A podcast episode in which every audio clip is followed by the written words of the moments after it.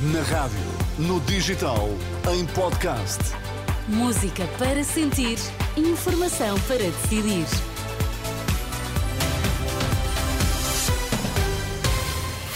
As notícias agora na Renascença. Vamos saber primeiro os títulos em destaque.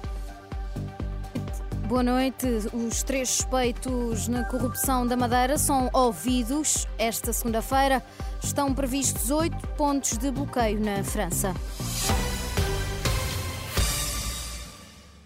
Em França, os agricultores protestam há vários dias, protestos que pretendem chegar à capital esta segunda-feira.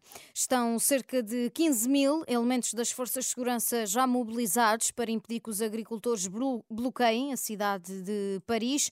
Clément Turpier, presidente dos Jovens Agricultores da região da Ilha de França, promete bloquear vários pontos de entrada na capital até ter respostas do governo.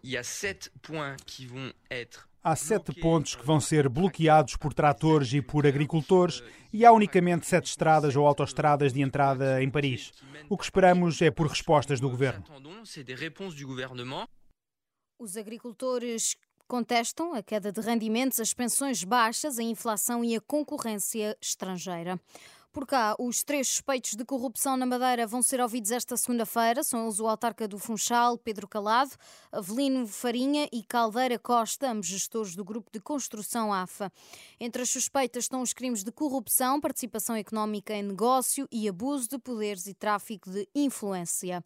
André Ventura dizia que o presidente devia anunciar eleições antecipadas na Madeira, isto porque, segundo Ventura, o PSD Madeira não tem condições na legitimidade para para manter um governo com outra figura em vez de Miguel Albuquerque. Não há de facto outra solução senão a realização de eleições logo que possível na, na região autónoma da Madeira. Miguel Albuquerque e o PSD Madeira não têm nenhuma legitimidade para continuar à frente do governo, nem terá nenhum nome por eles indicado, uma vez que não foi sujeito ao voto popular.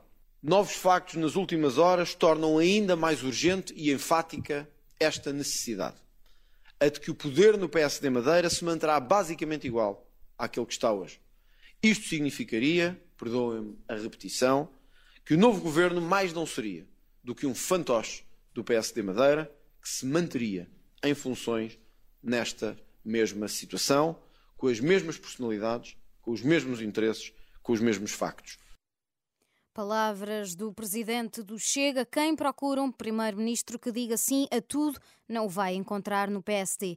O aviso foi feito por Luís Montenegro, presidente do PSD, que no encontro da Aliança Democrática no Luso não se comprometeu em responder às reivindicações dos polícias, dos enfermeiros ou dos oficiais de justiça. Se aquilo que procuram é um primeiro-ministro que vai responder que sim a todas as reivindicações se é esse primeiro-ministro que procuram, eu não sou esse primeiro-ministro. Porque isso não é governar. Assumir agora, a cinco ou seis semanas das eleições, dar razão a todo o caderno reivindicativo destas pessoas. Eu peço muita desculpa, mas quem quiser governar assim o país vai ter que escolher outra opção, porque nós não somos essa opção. Palavras do presidente do PSD, Luís Montenegro.